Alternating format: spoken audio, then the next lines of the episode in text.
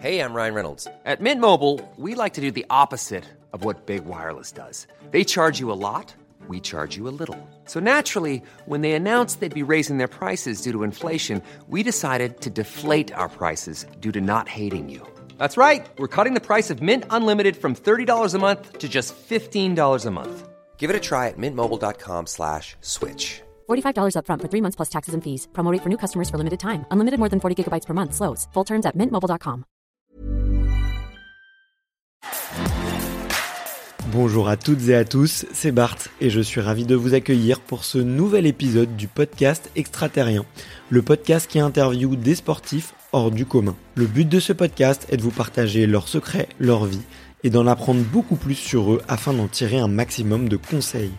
Donc si vous aimez le sport, l'aventure, le développement personnel ou que vous aimez simplement vous inspirer de personnalités remarquables, alors ce podcast est fait pour vous. Juste avant de commencer, j'ai quelques messages à vous faire passer. Si c'est la première fois que vous écoutez le podcast, je vous remercie d'être arrivé jusqu'ici. D'ailleurs, je vous recommande l'épisode avec Mathieu Torder qui a traversé l'Antarctique à seulement 27 ans. D'autre part, si vous ne le savez pas, j'ai beaucoup d'ambition avec ce podcast et je souhaite aller chercher des sportifs de plus en plus incroyables. Et j'aimerais vraiment interviewer vos sportifs préférés. Sachez que l'un des meilleurs moyens de les convaincre de participer, c'est notamment de leur montrer que vous êtes nombreux à adorer le podcast sur les réseaux sociaux et sur les notes iTunes. Donc si ce n'est pas encore fait, allez mettre une note sur Apple Podcast ou iTunes, c'est vraiment ce qui m'aide le plus à inciter des sportifs à venir témoigner. Si vous écoutez plutôt sur Spotify, vous pouvez très facilement le partager en story sur Instagram, taguez-moi et je vous repartagerai. J'en profite donc pour vous rappeler le nom du compte Instagram, c'est extraterrien.podcast. Suivez-le et vous y retrouverez les coulisses du podcast. C'est aussi un excellent moyen de me faire vos retours et de me suggérer des invités. Enfin, j'ai aussi créé une newsletter que vous pouvez retrouver très facilement dans Google en tapant extraterrien newsletter. C'est le premier lien qui remonte. J'y partage des bons plans santé, matériel, préparation mentale, des livres, des documentaires qui m'ont beaucoup inspiré. Allez, je ne vous embête pas plus et je laisse place à mon invité du jour. Salut Sylvaine. Salut Barthélémy. Comment vas-tu? Bah, Très bien, très bien. Il fait beau chez moi. Les oiseaux chantent. bah parfait. Moi, moi aussi j'ai quelques oiseaux. J'ai la, cour de, de récré des enfants. Je les entends un petit peu au loin. Donc euh, on est on est tous les deux accompagnés par un petit euh, un petit fond sonore. D'ailleurs d'ailleurs je me demandais euh, en préparant ce, ce podcast, est-ce que je dois dire Sissi ou, ou Sylvaine Qu'est-ce que tu qu'est-ce que tu préfères? Alors écoute c'est c'est comme comme tu préfères. Moi c'est vrai que je préfère Sissi. c'est plus, eh ben, plus, plus convivial et j'ai j'ai jamais aimé mon prénom pour être sincère. Sylvaine, okay. Euh, on choisit pas son prénom, donc je l'accepte. Mais c'est vrai que hum, mes proches m'ont très rapidement appelé Sissi et, et j'aime voilà, j'aime bien ce petit diminutif. Il me correspond bien. Eh ben, écoute, ça sera Sissi et durant toute cette interview et même après, excuse-moi de t'avoir appelé Sylvaine jusque-là. Non, euh... c'est mon prénom quand même. et écoute, on est tous les deux dans la dans l'équipe des gens qui ne qui n'aiment pas trop leur prénom euh, pour te pour ne rien te cacher. Écoute, moi j'ai eu beaucoup de mal avec mon avec mon prénom. Ouais, étant plus jeune. Mais moi, j'ai aussi, aussi la chance d'avoir un diminutif euh, euh, qui se retient et qui a un petit peu marqué les esprits grâce à un fameux dessin animé. Mais euh, mais du coup, euh, on, on, se comprend entre personnes qui ont eu un peu de mal avec leur prénom. voilà. Ok. Et euh, euh, bah écoute, euh, écoute pour lancer un petit peu cette interview, je te l'ai dit, j'adore parler de, de l'enfant, j'adore parler de de de d'un peu de, de l'enfant qui sommeillait en toi.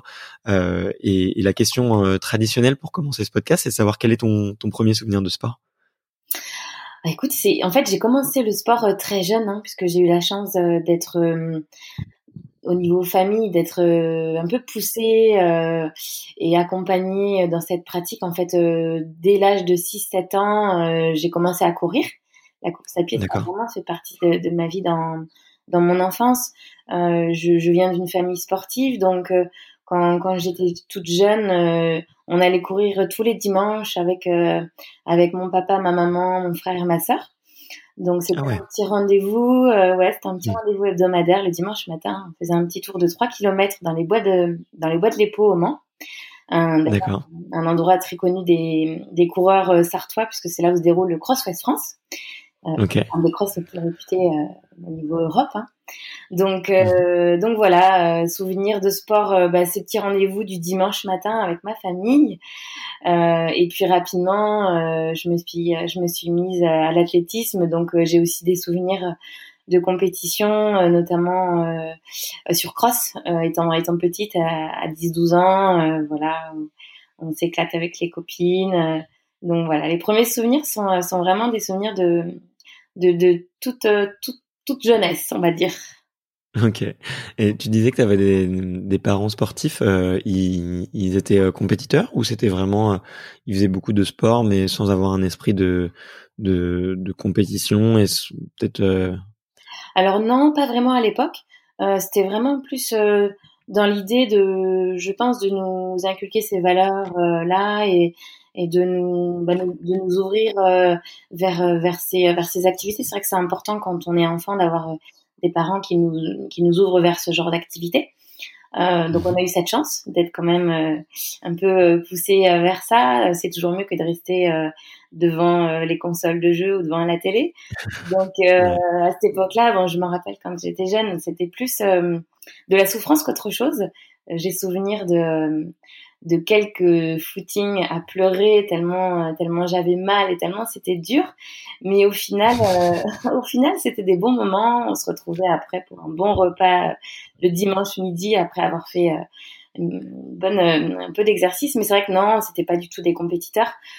Plus voilà des, des, gens qui qui des qui cherchaient un équilibre dans l'activité physique on va dire. Après mm. ma maman depuis s'est mise à la compétition. Elle a fait plusieurs marathons mais euh, c'était pas à cette époque-là, non, non, c'était pas du tout dans, c'était pas du tout l'état d'esprit. Ouais, c'était surtout les valeurs du sport bien-être et de l'activité physique et, et, et d'essayer d'être euh, bah, bien dans sa peau et comme tu l'as dit, peut-être trouver un, un, équilibre. Mais euh, et, et du coup, c'est c'est la qu'est-ce qui pourquoi est-ce qu'ils t'ont poussé vers l'athlétisme plutôt qu'un autre sport? C'est parce que c'était eux le sport que qui qu'ils pratiquaient ou est-ce que c'était un petit peu par hasard que tu t'es retrouvé dans à faire de l'athlétisme? Non, en fait, ça, a été. Euh, j'ai commencé par euh, par la gymnastique euh, à l'âge de. Ah, d'accord. Ouais. Ok. J'ai fait 6 ans de gymnastique de l'âge de 6 à 12 ans. ok. voilà, je pense que c'est un sport. Bah, quand t'es petite fille, en général, tu commences par. t'es attiré par ce genre de sport, la danse, la gym. tu vois les beaux. Ouais les beaux juste au corps, c'est ça fait un peu ça fait un peu briller les yeux des petites filles, ce genre de choses. Donc j'ai commencé par ça et puis après, euh, il y a eu effectivement ce petit rendez-vous euh, familial du dimanche qui, euh, qui m'ont mis un peu le pied à l'étrier sur, bah, sur ce sport, hein, enfin la course à pied. Et puis après, c'est vrai qu'à l'âge de 10 ans, j'ai pris une première licence, donc je mixais les deux sports, gymnastique et athlétisme. Les deux ensemble, c'était c'était quand même beaucoup. À cet âge-là, il y a aussi les études, donc il a fallu faire un choix. Donc le choix s'est tourné vers l'athlétisme, tout simplement bah, je pense que à cette époque-là, c'est plus euh, t'es attiré un peu par euh, euh, ce qui est plus convivial. En fait, il y avait une bonne au club ouais. tu retrouves les copines. Euh, c'était deux rendez-vous par semaine, le soir, le mardi et le jeudi soir. Et puis c'est une activité quand même très ludique. Hein. Quand tu commences à cet âge-là, tu t'essayes un peu à tout. Euh, tu fais des sauts, des lancers, tout ce qui touche à la piste. le cross, tu t'habilles dans la boue. Euh, donc en fait, c'est beaucoup plus du, du plaisir euh, que de la compétition et, et de l'amusement en fait. Et c'est vrai que bah, à cet âge-là, j'ai fait ce choix plutôt de, de l'athlétisme euh, qui s'est fait naturellement, euh, euh voilà, par affinité en fait, par rapport à ce que je, je, pouvais vivre à ce moment-là. Ok, ouais. Non, et puis en plus, j'imagine la gymnastique, pour avoir interviewé du coup quelques gymnastes, j'ai l'impression que très tôt, c'est un sport qui devient très sérieux et que ça devient très militaire, très carré et que ça demande énormément de temps pour s'assouplir, énormément de discipline pour progresser sur les mouvements et que ça devient très vite un sport assez euh, contraignant et qui, et qui, en tout cas, enfin, moi j'ai un énorme respect pour les, les gymnastes que j'ai pu interviewer ces, ces, derniers ces derniers temps parce que parce que c'est euh, très très jeune, très très tôt. En fait, ils sont soumis à une discipline de fer et, et le, le mental qu'il faut pour euh, bah pour euh, tout simplement pour pour pour durer et pour très jeune avoir de l'ambition, c'est, je trouve ça assez, euh, assez remarquable. Donc, euh, je sais pas si c'est toi ce que tu as, ressenti un petit peu du côté de, la gym, mais euh, je comprends tout, tout, à fait que tu aies eu envie de rejoindre ouais, plutôt la piste d'athlète, quoi. Tout à fait. En fait, c'est vrai que j'avais, j'avais pas un niveau extraordinaire, mais j'avais quand même au bout de six ans, tu vois, je commence à avoir d'avoir de l'ambition. Puis c'est vrai que tu es un peu conditionné par aussi les, les gens qui t'entourent au club euh, ta prof, etc. Et puis les athlètes euh, qui sont à un niveau au-dessus de toi et qui sont un peu des modèles pour toi. Je me rappelle qu'il y avait des gymnastes que je regardais faire. Euh, je me disais, ah, j'aimerais trop faire ça. C'est, c'est beau en plus à voir la gymnastique. tous les, mmh. enfin voilà, les, il y a le sol, la poutre, les barres. c'est hyper hyper joli et tu te dis ah, j'aimerais bien faire ça donc tu t'essayes mais comme tu dis c'est, beaucoup de travail c'est après, tous les sports, c'est du travail, mais c'est vrai que c'est c'est pas la même rigueur. Et puis, euh, euh il y a un côté pour à cette époque-là, euh, enfin quand t'as 10 ans, 12 ans, euh, au niveau de la construction du corps, c'est c'est pareil. tu vois, on, dit souvent que ça ça bloque la croissance. C'est peut-être pas pour rien que je suis petite aussi. je suis pas très grande. Et tu regardes les gymnastes, ils sont tous petits. Ça bloque beaucoup la formation, la formation du corps. Donc donc voilà, c'est vrai qu'à cet âge-là, j'étais peut-être un petit peu trop jeune pour pour me lancer euh, sur euh, sur du haut niveau dans ce sport. Et puis euh, puis voilà c'était pas forcément ma volonté à ce moment-là mais c'était c'était six belles années de pratique et je regrette vraiment rien bah ouais, euh, mais c'est normal en tout cas. Puis ça fait partie de la construction aussi et, et c'est ça façonne aussi et ça donne quelques quelques valeurs. Et euh, super cool. Et et du coup sur sur quoi tu tu t'amusais le plus en en athlée? C'était peut-être euh, vers les sports un petit peu plus ludiques sur lesquels il y avait un petit peu plus de jeu ou ça a été très vite été euh, la course à pied, les crosses qui t'ont qui t'ont qui t'ont donné du plaisir et qui t'ont attiré? Bah, en fait, ce que j'aimais, du coup, c'était plutôt la variété. C'était euh, justement cette possibilité, à travers euh, le ce sport, de pouvoir euh, s'essayer à tout. Et, et, du coup, il n'y a pas de lassitude parce que tu, tu, tu fais travailler tes jambes, tes bras, tes bras à, travers les, les lancers qui sont, c'est drôle, tu vois, essayer de lancer le plus loin possible. Je me rappelle, on faisait du lancer de javelot, du lancer de poids, du lancer de marteau, on s'essayait un peu à tout. Euh, même euh, même dans les sauts, hein, j'ai fait, je suis même allée jusqu'à euh, me tenter sur la perche. Et puis et puis comme c'est vrai que j'avais envie, j'étais curieuse, très curieuse de de toute discipline. j'ai même essayé le steeple. Euh, je trouvais très belle à regarder et, euh, et voilà, ça me fascinait de voir euh, ces, ces, ces, coureurs traverser une rivière, essayer de passer par dessus. Donc donc voilà, c'est justement cette variété euh, dans ce sport, la clé, euh, qui m'a plu. Après, c'est vrai que tu te rends vite compte de là où tu es euh, peut-être le plus à l'aise et ce qui te correspond le plus. Euh, j'ai jamais été très habile, donc tu vois les sauts, j'ai jamais été très forte en hauteur ou en perche, même si je me suis régalée et que le but c'était de m'amuser. Et la, la vitesse, c'est pareil, j'ai jamais été rapide, donc j'ai jamais été dans les meilleurs en, en sprint. Mais, euh, mais voilà, c'était drôle de s'essayer aussi à ça. Et puis après, c'est vrai que dans, dans ce que j'aimais dans les crosses, euh, c'est la gestion de l'effort, euh, ce que je retrouve d'ailleurs aujourd'hui en, en, trail, hein. euh, la gestion de l'effort sur une durée un petit peu plus longue, et puis l'amusement aussi avec un, un, autre terrain de jeu euh, qui fait qu'on mmh est, qu'on est, voilà, on est constamment euh, en train de, de s'amuser avec le terrain et c'est un peu ce qu'on trouve en trail running. C'est peut-être pour ça qu'aujourd'hui j'ai adhéré avec ce avec ce sport. Mais, euh, mais à l'époque non, vraiment pas de tout, tout, me plaisait et justement j'avais cette curiosité de m'essayer à tout sans trop me poser de questions. Tu sais, on est, on est un peu dans le dans l'insouciance à cet âge-là et on, on, est là pour s'amuser et, et c'est le principal quoi. Ok. Et euh, c'est vrai qu'on entend beaucoup le, de jeu, beaucoup de, de plaisir dans, dans le champ lexical que, que tu utilises, mais est-ce que tu vois, il y a eu un moment où euh, dans, dans tes, tes, rêves les plus fous euh, d'adolescente, tu te disais que peut-être un jour tu pourrais euh, en vivre ou en faire une carrière? Est-ce que ça a été, est-ce que c'était une envie que tu avais euh, au plus profond de toi, ou est-ce que ça s'est, ça c'est comment dire euh, tu t'es laissé un petit peu porter euh, par euh, par bah, par ce qui t'est arrivé d'ailleurs on prend on prend en discuter un peu de ton arrivée de ta découverte du trail et tout mais est-ce que est-ce que Est-ce que tu avais ce, ce rêve-là de d'enfant euh, J'ai l'impression que beaucoup de sportifs l'ont et certains l'ont pas du tout.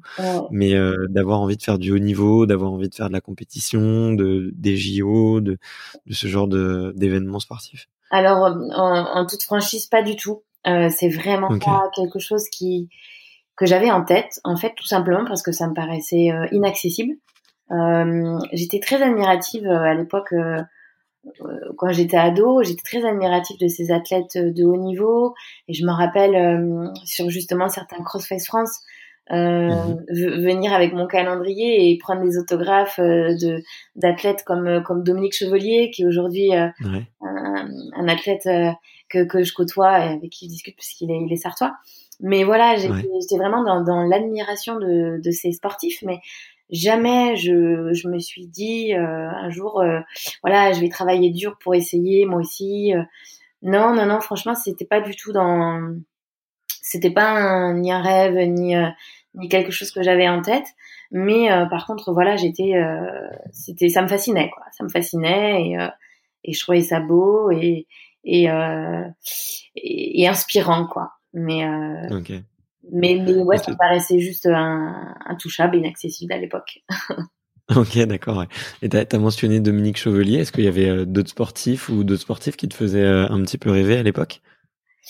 Ah bah écoute, il y avait toute la clique justement avec Dominique Chevalier, j'ai plus trop les noms en tête, mais il y avait Jean-François Bertrand. Euh, Il y avait, euh, ouais, ils étaient toute une équipe d'endurance 72. Enfin, à l'époque, ça c'était un autre club, je me rappelais plus le nom. Mais mais oui, euh, Marie-Jo Pérec, enfin, tu vois, tous tout, ces, euh, tous ces athlètes euh, qui, qui, faisaient euh, Stéphane Diagana, euh, qui, mmh. étaient, qui étaient au top à ce moment-là et aujourd'hui qui continuent de, de briller parce qu'ils ont fait des très belles reconversions d'ailleurs. Je, les, je les félicite pour ça aussi parce que c'est pas évident hein, de, de faire des reconversions quand on a une carrière comme ça.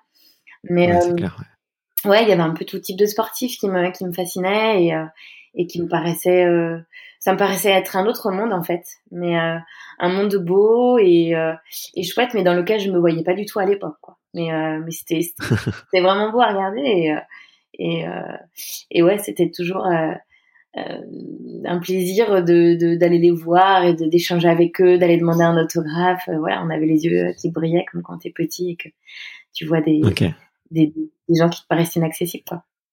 Ok, ok, ok. Je vois, je vois. En tout cas, beaucoup de. J'entends beaucoup d'humilité dans ta voix et tout, et c'est c'est assez beau et beaucoup de respect, donc c'est c'est très agréable à, à, à écouter. Et j'ai vu aussi dans, dans ton parcours que tu avais fait une, une, une prépa euh, une prépa HEC, il me semble, et que tu avais fait ensuite une, une école de, de commerce. Et euh, bah, moi, je suis passé par la, le parcours euh, ingénieur plutôt, donc mais bon le on va dire dans, dans la structure, ça s'y ressemble beaucoup et, et c'est aussi beaucoup de travail. Euh, moi, à ce moment-là, j'ai complètement lâché le sport. Je sais pas pour toi. Est-ce que toi, ça a été aussi un, une, un moment où un petit peu plus compliqué pour euh, pour mêler euh, discipline, euh, discipline sportive et, et en fait euh, la, la, la, poursuite des études?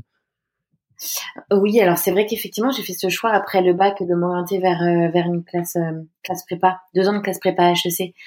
Euh, j'avais vraiment en tête d'intégrer une école de commerce. Donc c'est vrai que c'est le chemin euh, le plus euh, qui, qui, est le plus comment dire pas, pas, le plus simple pour accéder à une école de commerce, mais en tout cas, si tu bosses dur, tu sais qu'après, t'es quasiment sûr d'intégrer une école. Donc, je me suis dit, voilà, c'est deux ans, effectivement, c'est deux ans de, de, travail acharné. J'ai, ça a été deux ans difficiles, parce qu'effectivement, comme tu dis, j'ai été obligée de mettre de côté beaucoup de choses. Euh, à titre mhm. perso. Donc euh, le sport en faisait partie. Euh, j'avais vraiment dans, dans l'idée de, de, me consacrer deux ans, de réussir.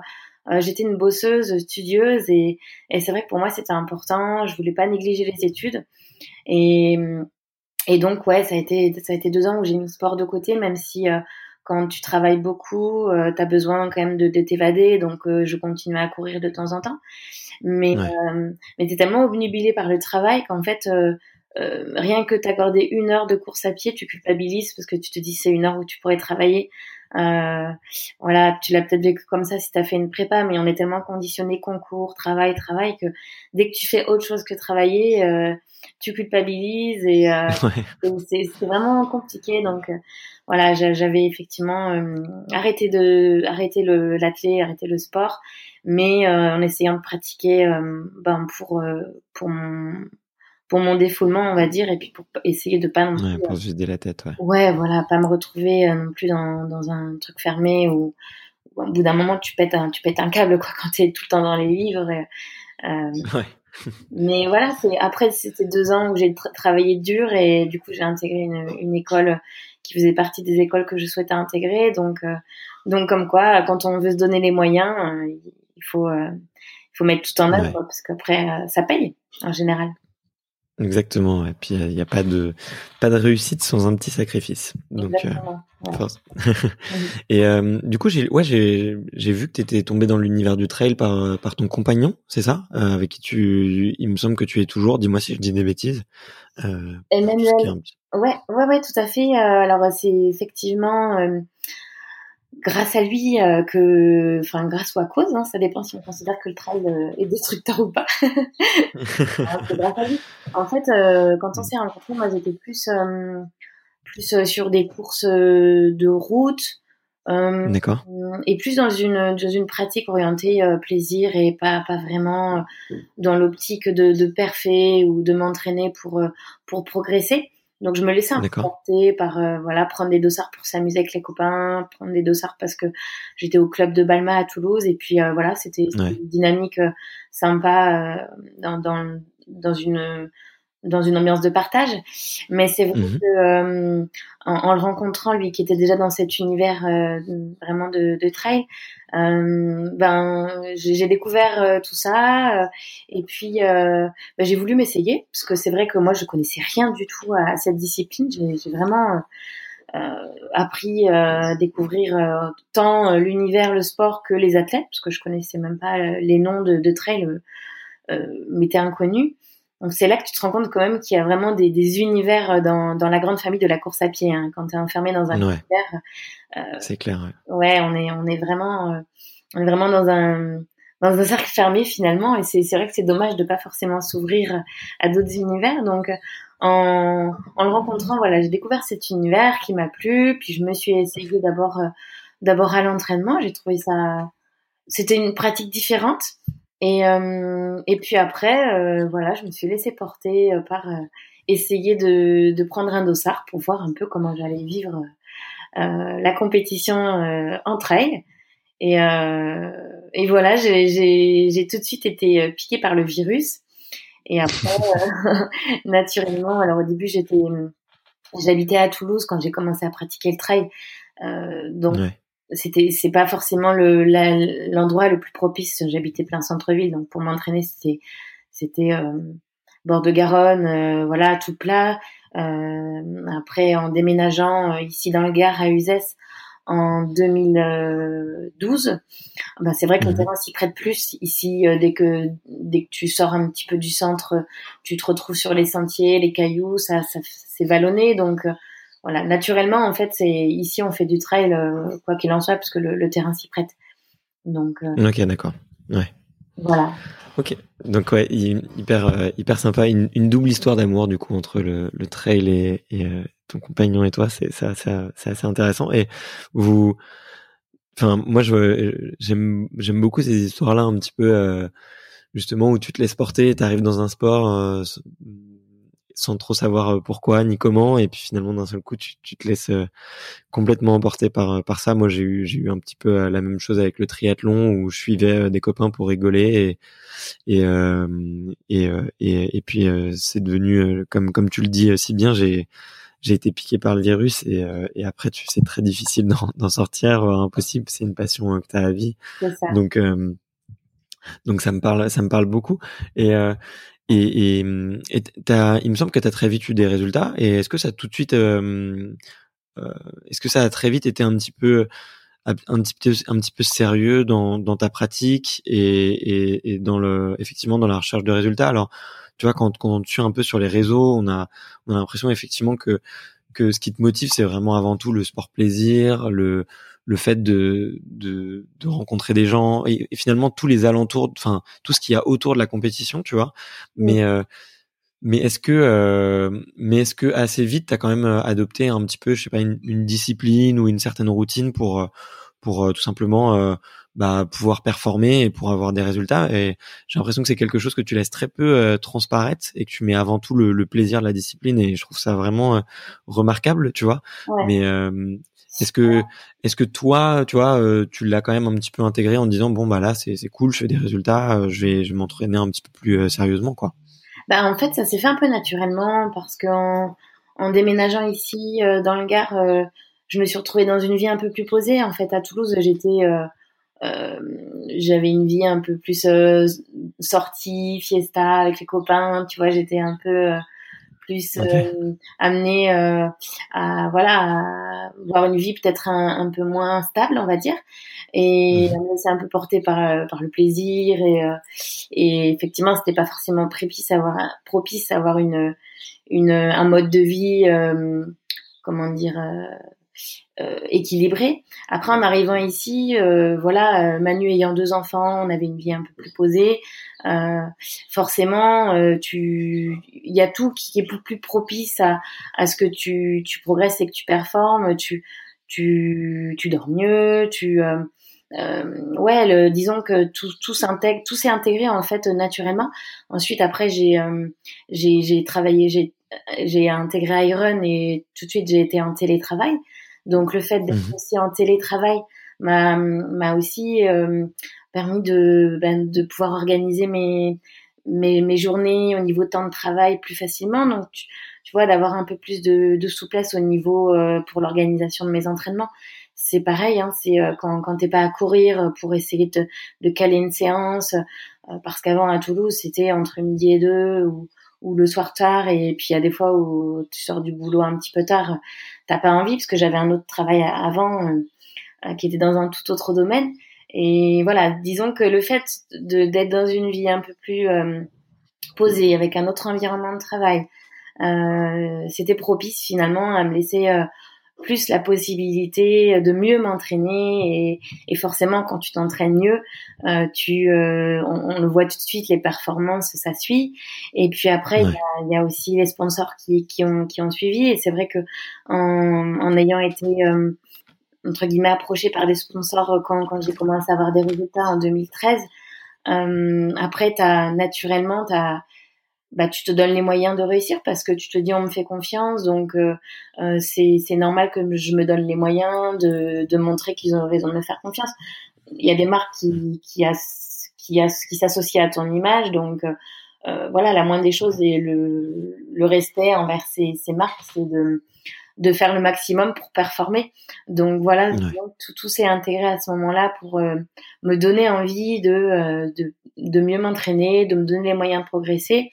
Mais après, mon, mon, mon, moteur, ça a toujours été le même, ça a été euh, euh, de, de, prendre du plaisir. Et c'est vrai que j'ai euh, j'ai eu cette chance de toujours réussir à me détacher de d'une pression, du résultat, de parce qu'aujourd'hui, euh, ben la course à pied c'est pas c'est pas non plus toute ma vie. Euh, j'ai un travail à côté. Enfin, tu vois, je suis pas je suis pas professionnelle. C'est vrai que peut-être quand tu es professionnel, tu vois les choses différemment parce que parce que c'est ton travail. Quand c'est pas ton travail, même si tu as des sponsors et que euh, c'est aussi une petite rémunération parce que les sponsors t'aident, euh, faut quand même relativiser parce que euh, ça reste avant tout un plaisir. Euh, ouais. Voilà, tu, tu te dois de, de faire les choses bien parce que tu as des objectifs et tu as entre guillemets un contrat à remplir, mais il faut, faut, faut, garder en tête que c'est c'est une activité, une passion et il faut, faut, faut, que ça reste euh, des bons moments quoi. Faut pas que ça soit une pression euh, qui soit néfaste qui t'apporte du négatif. Faut vraiment que ce soit du positif. Ouais c'est clair c'est clair. Bah écoute tu fais bien de tu fais bien de le rappeler que ça doit être vraiment un, un plaisir avant tout et et euh, en tout cas j'ai l'impression que tu as trouvé toi ta raison de ta raison d'être un petit peu à travers le sport et que c'est vraiment tourne autour du plaisir et, et donc c'est c'est c'est hyper c'est hyper inspirant en tout cas je trouve parce que je, tous les tous les sportifs n'ont pas n'ont pas tu vois ce, cette notion de plaisir dans, dans l'entraînement et et euh, qu'ils soient pro ou pas d'ailleurs euh, et des fois c'est euh, c'est peut-être euh, peut-être aussi euh, soit par euh, ego soit par une certaine colère ou pour un, un certain quelque chose qu'ils ont envie de se prouver et tu vois j'ai l'impression que toi t'es es libre un petit peu de de, de toute cette de tous ces nuages un petit peu donc c'est c'est rafraîchissant c'est gentil après je pense que la le sport que je pratique euh, aide aussi à, à, voir les choses comme ça parce que justement, euh, c'est un sport qui est euh, en pleine nature, en plein air. Tu, tu vois des paysages. C'est un sport qui nous permet de voyager.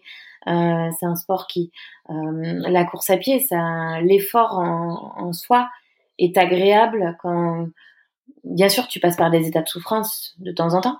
Mmh Mais ce qu'on aime, c'est justement rechercher ce, ce, cet état de, de plaisir qu'on trouve euh, heureusement régulièrement euh, dans, dans, la pratique. Mais c'est vrai que ce sport euh, se prête peut-être peut-être plus. Alors après, je je, je pratique pas la boxe ou autre sport qui qui est différent, mais c'est vrai que tu vois des fois je me dis on est quand il fait soleil, il fait beau, on est au contact de la nature, on voit des paysages, comment on peut ne pas prendre plaisir quoi. C'est c'est dommage, tu vois, de pas profiter justement de puis on, on, je trouve qu'on le ressent encore plus en ce moment, euh, post-confinement, après avoir vécu euh, ces deux mois enfermés euh, on était en manque de, de tout ça. Et c'est vrai que quand on est ressorti, euh, moi je l'ai beaucoup ressenti en, vélo en fait, cette sensation de, de bien-être, de, euh, de, de l'air pur. De liberté. Ouais. de liberté aussi, de mouvement. Euh, ouais, je vois, je vois, tout à fait. Et qu'on ressent beaucoup dans notre sport. Et peut-être que tu vois, dans le sport co où tu es dans la salle, c'est différent. C'est L'effort est... est, sûrement très plaisant et c'est autre chose, mais c'est différent. Ok, ouais, c'est vrai, c'est vrai. Euh, puis, je suis tout à fait d'accord avec toi sur le fait que, ouais, depuis, euh, depuis que le, le, le, déconfinement a été annoncé, euh, il y a beaucoup de petites choses infraordinaires. Euh, plein de petits plaisirs qui reviennent, je trouve, euh, tu vois, des petits plaisirs qu'on avait oubliés, qu'on parce qu'on en vit, on, en vivait tellement. Euh, et le fait de plus les vivre pendant un certain temps, et eh ben ça te fait euh, regoûter la saveur en fait euh, de effectivement le fait de chausser ses baskets et, et de courir le premier kilomètre, le fait de, de voir un coucher de soleil en haut d'une montagne, tu vois, c'est des, des, des choses qui ont encore plus de, de saveur après. ça, je suis, je suis tout à fait d'accord avec toi. C'est, c'est faut pas qu'on l'oublie d'ailleurs, parce que tu vois, on a tendance à, je pense qu'on va revenir dans une, assez vite dans une, entre guillemets, une routine. Et, euh, ouais, c'est vrai. Voilà, il faut, c'est vrai qu'il faut bien garder en tête que c'est des moments euh, précieux, simples, mais, euh, mais qu'il faut savourer, quoi. Parce que c'est, quand on en est privé, c'est souvent quand on est privé des choses qu'on se rend compte de la saveur qu'elles ont. Donc, donc voilà, gardez bien ça en tête. Mais il y, avait une question un petit peu. Euh, on, on, a, t'as rapidement évoqué beaucoup de sujets que, que je, sur lesquels j'ai envie de revenir, mais euh, comme là on parle de, de plaisir, euh, moi j'ai, enfin, je, je, me suis toujours posé la question. Euh, quand même, tu vois, sur les, les sports un petit peu de d'ultra ou, ou d'endurance, tu vois, il y a, tu l'as dit toi-même, il y, y a, toujours des moments un petit peu plus durs ou des moments où, où des fois où le corps et l'esprit sont un petit peu euh, euh, de la rupture, ou en tout cas il, il t'envoie des signes de, de, de, faiblesse, tu vois. Euh, moi, je me, je me, je me demande toujours à, à, quoi pensent les autres dans ces moments-là, euh, parce que c'est des, c'est, c'est un moment, je trouve, qui est très personnel. Tu sais, le moment où, où tu reçois des petits signaux de, de faiblesse et des petits signaux de, de désir d'abandon ou d'arrêter. Euh, toi, comment comment est-ce que tu fais pour faire revenir le, le plaisir justement dans ces moments-là? Alors c'est pas facile. Hein. C'est vrai que fonction de l'état dans lequel tu te trouves à ce moment-là, euh, tu te rattaches à tu te rattaches à, finalement à tout ce que tu peux retrouver de positif. Euh, moi, c'est vrai que ça m'est arrivé euh, sur sur les quelques ultras que, que j'ai pu finir. mais dans ce cas-là, c'est vrai que moi, je suis assez j'ai un caractère de taureau, je suis assez bornée et quand j'ai un objectif, euh, euh, tant que je suis debout, euh, je vais au bout de l'objectif et il est hors de question que j'abandonne. En fait, l'abandon est, est rare, enfin n'a jamais été une option. Donc les rares euh, que, que j'ai été obligée de faire, c'était souvent terminer à l'hôpital ou terminer avec terminer à l'infirmerie parce que j'étais dans l'incapacité d'avancer. Donc de toute façon, dans ces cas-là, je sais que je terminerai si je suis encore sur mes deux jambes. Donc bah, tu, tu, tu t'essayes de réfléchir, qu'est-ce qui se passe euh, qu'est-ce qui euh, qu'est-ce qui dysfonctionne? Est-ce que euh, est-ce que c'est juste un passage à vide? Est-ce que est-ce que c'est un niveau alimentaire? Est-ce que c'est un problème de sommeil? Il faut essayer de se poser les questions. Alors c'est pas facile parce que dans, dans ces moments-là, c'est un peu confus dans ta tête et tu as l'impression d'être sur une autre planète. Mais l'entraînement et, et puis l'expérience font qu'au bout d'un moment, tu commences à, à, savoir un peu quand, quand ces moments ils arrivent et tu arrives un peu à les expliquer. Et puis après, tu essaies de te rattacher euh, à des images. Euh. Alors moi, c'est vrai que j'aime bien la musique dans ces moments-là. Euh, les les fois où j'ai connu ces moments de de douleur en ultra, euh, j'ai tenté de mettre la musique. Il y a eu deux trois fois où ça m'a ça m'a réussi et ça m'a redonné un petit coup de boost. Appeler un proche aussi, ça, ça m'est arrivé. me rattacher à, à des mots, des paroles, des, des moments agréables tu sais, t'as toujours quelqu'un euh, qui va te qui va te faire du bien et qui va te un peu te, te secouer et te, te donner les, les, bons mots euh, qui vont te te remotiver et te raccrocher à l'objectif. Donc ça, ça a été mhm. aussi euh, une option pour moi. Et puis après, bah, la patience, la patience parce que tu sais que tu le sais en fait quand tu l'as vécu que ces moments-là ils, ils sont obligés en fait hein, sur des courses de 20 à 30 heures, tu sais que tu vas passer par là. Euh, quand tu prends le départ, tu tu, tu sais pas quand est-ce que ce moment-là va arriver, t'espères qu'il va arriver le plus tard possible, mais euh, tu serres les dents et, euh, et, et, tu te dis ça va passer, ça va passer, et voilà, t'essayes un peu tout, tu ralentis, tu manges, tu bois, euh, quitte à s'arrêter un peu plus au ravitaillement, mais euh, mais voilà, tu te raccroches à bah tous ces petits trucs euh, positifs qui peuvent faire la différence et qui peuvent t'aider à, à, remonter. ok. Et tu les prépares en avance? Tu, je sais pas, tu les notes tu tu les notes quelque part euh, euh, je sais pas sur euh, je sais pas sur un papier que tu vas relire avant une course ou quoi tu vois. Moi je sais que j'ai j'ai j'ai une liste sur mon téléphone des, 100 choses qui me donnent le sourire. Et dès que je suis dans un état d'esprit un peu euh, bougon ou ou, euh, ou un peu négatif tu vois je, je, je, sors cette liste et je prends quelque chose et je le fais et, et ça marche tout de suite. Parce que et ouais, ouais. Tu vois, il y a des choses euh, un petit peu euh, surprenantes. Tu vois, il y a euh, faire l'équilibre, faire trois minutes d'apnée, prendre une douche froide, faire un gros câlin à mon fils. Tu vois, il y, a, il y, a plein, plein, plein de choses. Bah, je crois que je t'ai perdu.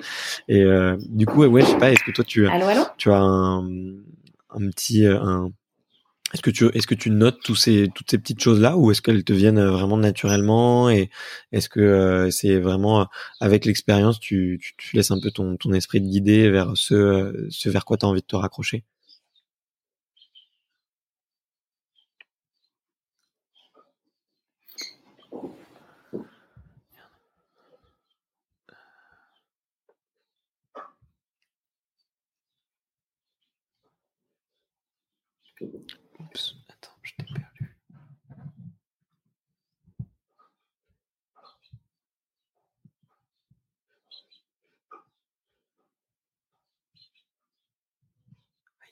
Ah, je t'ai retrouvé. Ah, c'est bon, tu m'entends? Oui, c'est bon, je t'ai retrouvé là. Je t'entendais plus du tout. Ok, ouais, mais excuse-moi, moi aussi, je, suis allé jusqu'au bout de ma question, mais du coup, je sais pas du tout si tu l'as entendu. Non, non, j'ai entendu. J'en étais à faire l'équilibre Ouais, euh, bah, mais du coup, oui, dans, dans cette petite liste, j'ai plein de petites choses. Euh, euh, prendre une douche froide, faire l'équilibre, euh, faire des pompes, faire de l'apnée, faire un gros câlin à mon fils, embrasser ma femme. Tu vois, il y a des, petites choses un peu bêtes comme ça. Mais, mais du coup, ma, ma question pour toi, c'était de savoir, est-ce que tu, toi, tu as des est-ce que tu notes un petit peu ces, ces, petits, euh, ces petites choses auxquelles tu, tu aimes te raccrocher ou est-ce que tu laisses euh, avec l'expérience un petit peu ton, ton esprit te diriger euh, vers, vers les pensées qui, qui sont positives et qui te, et qui te, qui te, qui te remotivent ou en tout cas qui te redonnent de, de la force? Alors non, je note rien puisque tout simplement c'est vrai que je me suis rendu compte que ce qui te fait du bien à un moment donné ne te fera pas forcément du bien à un autre moment. tu vois par exemple la musique, il y a des moments où je vais pas être bien, la musique euh, va me faire encore plus de mal. ça, va m'agacer. Euh, alors qu'il y a des moments où ça va, ça va pouvoir me, me remotiver, tu vois. Donc je me rends compte mmh. que chaque moment est unique, chaque moment est différent. Et du coup, il faut réussir à trouver euh, les ressources pour, euh, bah pour, pour retrouver l'envie et la motivation d'une manière différente à chaque fois. Donc c'est c'est un peu de, de spontané et euh, ça va être quelque chose que, que je vais euh, peut-être euh, aussi trouver à un moment donné, euh, faire place à ma créativité, tu vois. D'accord. Mais non, c'est pas pour moi les choses, les choses elles sont pas arrêtées. Et, et, ce qui, ce qui fera, ce qui, ce qui vaudra à un moment donné ne vaudra peut-être pas quelques mois plus tard ou quelques heures plus tard ou même quelques années plus tard.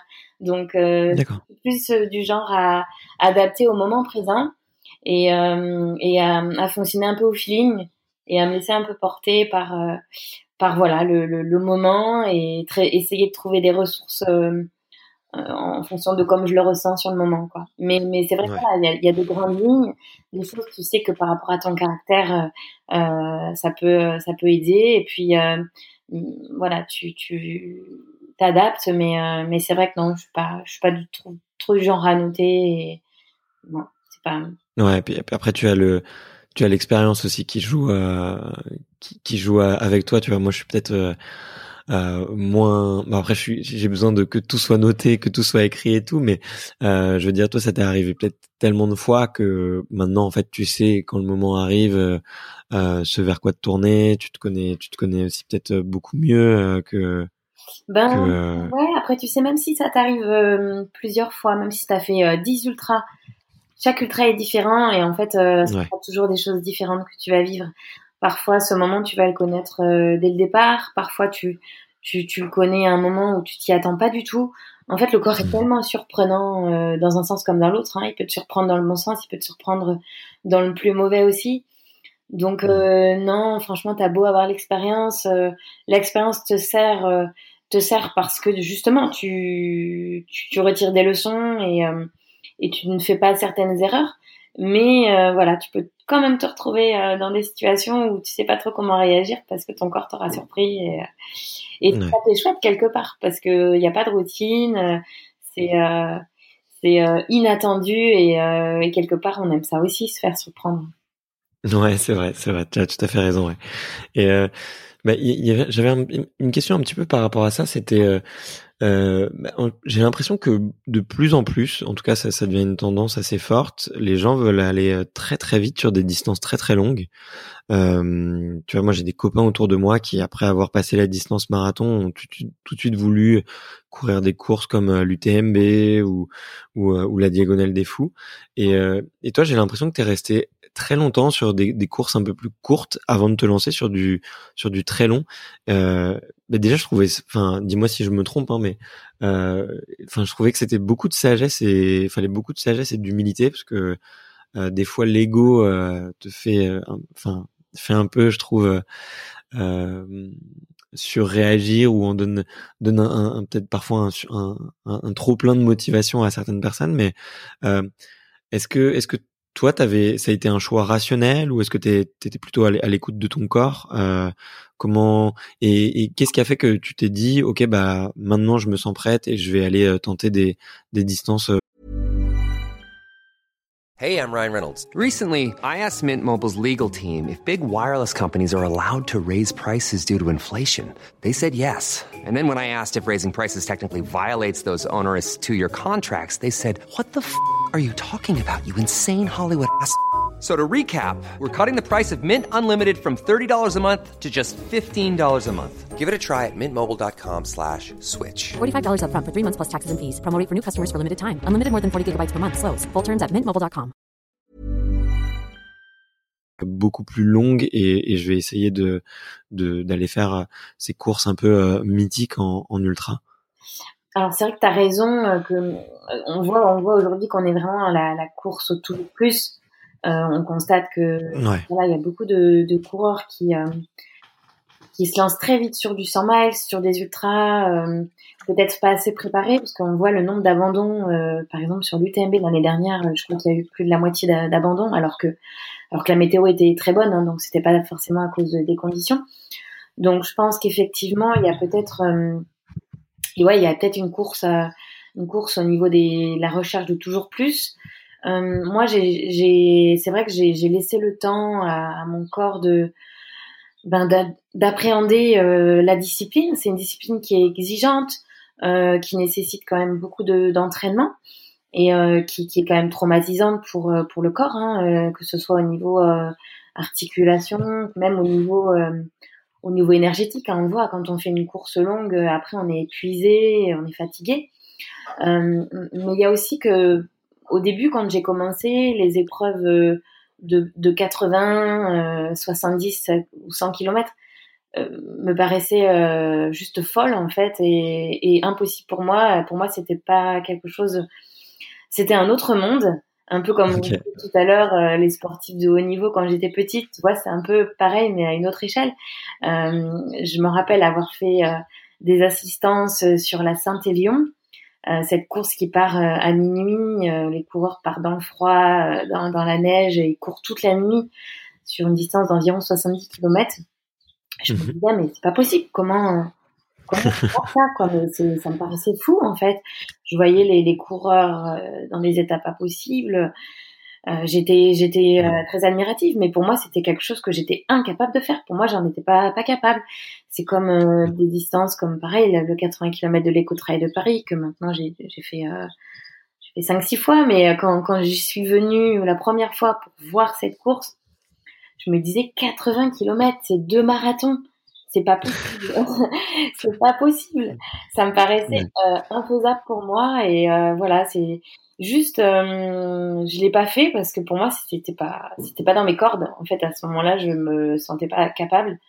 Je pense que tout simplement, j'étais pas prête dans la tête, pas prête dans le corps non plus, puisque j'étais pas préparée. Et c'est vrai que j'avais peut-être euh, la chance d'avoir euh, d'avoir conscience de ça, que quand quand tu te lances euh, dans des épreuves aussi dures, aussi longues, si t'es pas préparé, tu tu subis et dans tu vois on parle du plaisir quand tu subis il y a pas de mmh. plaisir et c'était pas ma vision de ce sport donc pour moi, il était hors de question que je me lance sur des épreuves comme ça, pas préparées, et que je risque euh, de me blesser, d'abandonner. voilà, je te disais tout à l'heure, euh, je cours pas pour abandonner, et moi l'abandon n'est pas une option. Donc, euh, euh imaginez que je sois pas préparée et que je risque de pas pouvoir atteindre l'objectif. c'était pas forcément, enfin, c'était pas concevable. Donc, effectivement, j'ai laissé le temps et j'ai progressivement augmenter les distances parce que l'envie était là, parce que après tu as aussi cette curiosité de, de, pousser un peu plus ton corps, euh, d'aller chercher tes limites. Et c'est vrai que tu commences par 20, 30 km, euh, tu, puis au fur et à mesure, c'est de plus en plus facile puisque tu t'entraînes euh, mieux et puis le corps a une, a une bonne mémoire, donc euh, l'expérience euh, aide aussi. Donc au fur et à mesure, j'ai augmenté 50, 70 jusqu'au moment où je me suis dit, ben ouais, le 80 km me paraît pas maintenant inaccessible. Donc euh, la première fois que tu te lances sur ce genre d'épreuve, euh, ça fait peur quand même. Hein, c'est l'inconnu et tu te dis euh, comment ça va se passer, comment mon corps va réagir, est-ce que je vais y arriver? Tu te poses 15 000 questions. Mais mais il faut faire confiance à sa préparation, il faut faire confiance à son corps. Et comme je le dis souvent, on se met beaucoup de barrières. Et, voilà, on est on est capable de grandes choses. C'est dommage des fois de se mettre des barrières. Il faut pas se mettre de barrières. Mais par contre, il faut garder à l'esprit qu'il faut se préparer. On peut pas faire des, des, grandes choses et aller au bout de nos objectifs euh, si on n'est pas euh, si on n'a pas les capacités mentales et physiques. Et ça, c'est sûr que euh, voilà, c'est important de, de, prendre le temps, euh, de travailler le projet dans sa tête. Donc, on passe pas du jour au lendemain du, du 10 km au, au 100 miles comme ça. Il faut Voilà, c'est vrai que j'ai eu conscience de ça, donc ça m'a ça, m'a aidé aussi à être un peu plus sage euh, dans, dans l'approche euh, de, de l'ultra, probablement. Ok. et du coup, quel, quel conseil tu donnerais à quelqu'un, euh, je sais pas, qui, qui vient de terminer un marathon et qui a envie de, de courir beaucoup plus euh, Quel conseil tu lui donnerais et, et peut-être quel, quel palier tu lui recommanderais de, de, de faire euh, euh avant de se lancer sur ce genre de, de distance? Alors tout dépend de son niveau et puis de son passif. Hein. C'est vrai que par exemple, moi, tu vois, j'ai commencé à courir toute jeune, donc la course à pied a toujours fait partie de ma vie. C'est un, c'est, euh, ça fait partie intégrante de ma vie. C'est un équilibre. Euh, quelqu'un qui a débuté sur le tard et qui s'est mis sur des marathons et qui veut se lancer directement sur du très long, euh, c'est précipité. Il faut, il faut prendre en compte beaucoup de choses. Il faut prendre en compte ses, ses, ses possibilités d'entraînement aussi. C'est vrai que tu vois quelqu'un qui travaille, qui travaille dur et qui a pas trop le temps de, de s'entraîner, qui pourra pas caser plus de trois séances par semaine. Euh, c'est compliqué aussi. Il faut, je pense que pour se, pour se lancer dans un ultra, il faut vraiment euh, euh trouver le temps euh, de, de, se préparer, mais aussi avoir des plages horaires pour se reposer. L'entraînement, c'est, c'est aussi des plages de repos. Donc c'est un équilibre entre tout ça. mais je, voilà, je pense qu'il faut prendre en compte l'environnement familial aussi. Faut être, faut être épaulé, faut être encouragé. Si on a une famille qui partage pas sa passion et qui euh, qui met des, des, barrières parce que parce que quand tu pars t'entraîner trois heures pendant ce temps-là tu t'occupes pas des enfants c'est compliqué aussi tu vois c'est un équilibre je pense à, à, réfléchir en famille en fonction de son rythme de vie euh, mais voilà le, le conseil premier c'est euh, de savoir dans quoi tu te lances et euh, de, de, vraiment prendre le temps de pas forcer les choses d'avoir euh, l'envie le, le premier déclic il est dans la tête il est dans la tête il faut pas se lancer sur un ultra pour se prouver des choses à soi-même ou, pour prouver aux autres. Euh, il faut se lancer euh, sur ultra parce qu'on a envie, parce que le projet fait envie, parce que la balade fait envie. Il faut aimer être dehors. C'est vrai qu'un ultra c'est 20 ou 30 heures dehors. Il faut aimer passer du temps dehors et l'entraînement c'est ça aussi. Donc euh, voilà, quand, quand l'envie est là dans la tête, il faut ensuite euh, donner, se donner les moyens pour préparer le corps. Donc euh, après c'est une question d'organisation il faut, euh, faut que le, le, rythme de vie le permette. Mais avant tout, euh, voilà, le déclic dans la tête. Et après, euh, parce que c'est pas une, une, fin en soi de faire des ultras. Pas du tout. Il n'y a rien d'obligatoire. C'est une, une, belle aventure à vivre. Mais on n'est pas tous faits pour ce genre d'effort. On n'a pas tous envie de, de s'orienter vers ça. On peut faire de la course à pied parce qu'on aime aller vite. Faut savoir aussi qu'en ultra, il faut accepter de pas aller vite. Parce qu'on passe euh, euh, moi au début pour moi c'était dur hein, d'accepter de marcher d'accepter d'être sur des allures euh, très lentes très lentes. Tu, tu, tu, voilà en ultra t'es sur une gestion sur la durée. Donc si tu pars à, fond tu, tu tu peux pas faire ça. Il faut vraiment se gérer sur la durée. Donc voilà c'est pas c'est pas 30 40 km où tu vas tu vas tu vois avoir ces sensations de vitesse où tu vas c'est un effort différent donc il faut adhérer à ce type d'effort, donc s'essayer euh, euh, peut-être sur euh, sur des préparations, voir si voir si c'est un effort qui nous correspond. Ok, ok, ok, hyper hyper intéressant en tout cas. Et et, comment est-ce que tu vois le, le sport évoluer? Tu vois, là, on a, on évoquait un petit peu tout à l'heure qu'il y avait une tendance avec des gens qui voulaient toujours plus, toujours plus long. Euh, Est-ce que tu penses qu'il va y avoir des, des, gros changements dans la discipline dans, dans les années à venir? Est-ce que tu, est-ce que toi tu vois des, des nouvelles choses et des nouvelles tendances arriver, vu que c'est un domaine dans lequel tu travailles euh, et, et, vraiment qui, qui façonne aujourd'hui toute ta vie euh, Comment est-ce que tu vois un petit peu le, le trail dans, dans une dizaine d'années? Ouais, C'est compliqué comme question. C'est vrai qu'effectivement on voit, euh, on voit depuis euh, une dizaine d'années que la discipline a déjà bien évolué. Euh, ouais, c'est clair. Ouais, moi, tu vois, quand je suis arrivée, euh, quand je suis arrivée sur le trail, il y avait euh, un peu une mauvaise image, je trouvais, en arrivant de la route. en gros, le trailer était celui qui pouvait plus performer en route. Voilà, le trailer était le routard qui a fini, qui a fini de faire des perfs sur route et qui est un peu âgé et qui va un peu randonner. voilà, le trailer, c'était un peu cette image-là, le gars qui qui continue à faire du sport plaisir, euh, sport santé, euh, parce qu'il a plus moyen de faire des perfs euh, sur route. voilà, le, trailer, je trouvais, était catalogué un peu, un peu comme ça. Et puis au fur et à mesure, le niveau a augmenté. C'est vrai qu'on a des, des, jeunes, des jeunes qui arrivent, qui sont qui sont très performants sur les trails et qui sont arrivés directement sur les trails et pas passés par la route. Donc on se rend compte que voilà, il y a une professionnalisation de la discipline avec avec euh, des, des, des, des, challenges euh, organisés par la FFA, avec euh, des championnats du monde, avec, tu vois, beaucoup de choses qui sont mises en place, l'arrivée des teams aussi, des, des athlètes sponsorisés.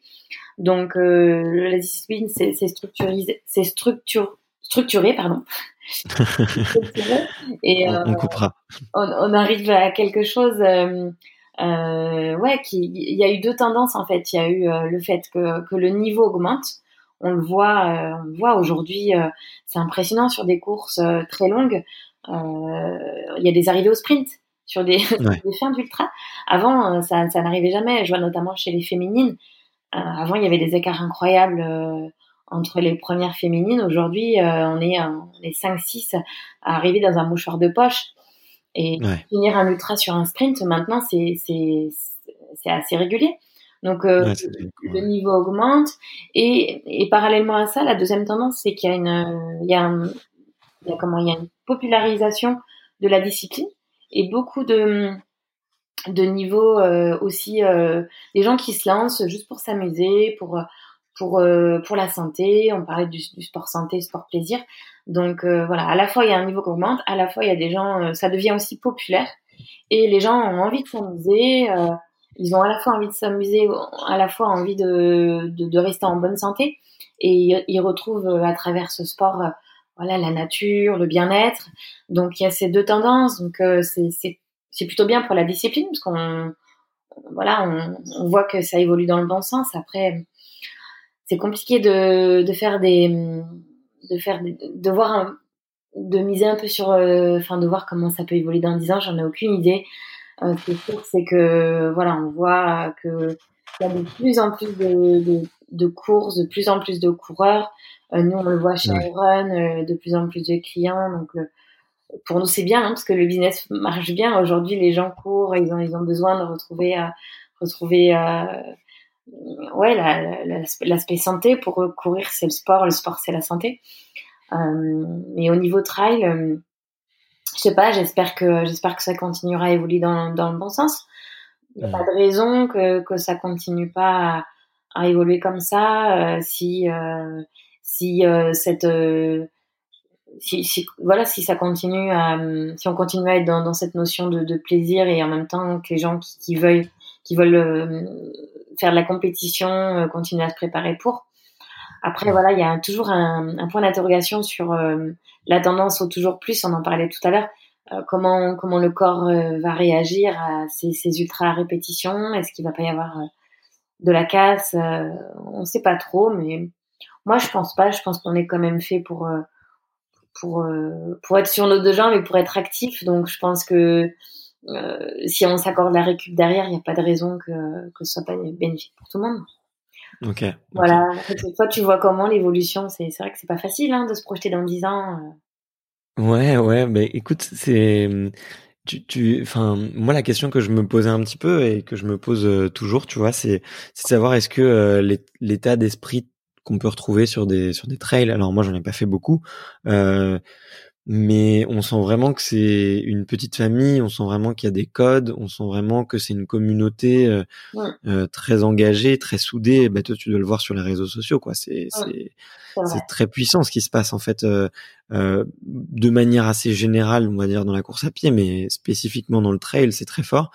Et du coup, je me disais entre ce paradoxe entre ben, un, un, sport qui se professionnalise, dans lequel il y a des, il commence à y avoir de l'ultra performance, euh, qui et qui vraiment devient, euh, bah vraiment un, enfin depuis je pense dix ans, c'est des vrais vrais athlètes de haut niveau qui s'entraînent que pour ça, même si il y a encore très très peu de professionnels, euh, versus beaucoup de gens qui s'y mettent, tu vois. Et je me demande est-ce que l'état d'esprit va va va persister parce que euh, bah tu vois moi je me suis présenté euh, à des courses de trail et je voyais que euh, bah, le, le, le, le sur la ligne de départ euh, le premier et le dernier se côtoient rigolent se font une tape dans, dans le dos se font une bise se disent bonjour parce qu'ils se sont pas vus depuis un an et que la dernière fois qu'ils s'étaient vus c'était l'année dernière et et je me, je me demande si cet état, cet état d'esprit va persister euh, et, et, comment il va évoluer, tu vois. Et je pense que euh,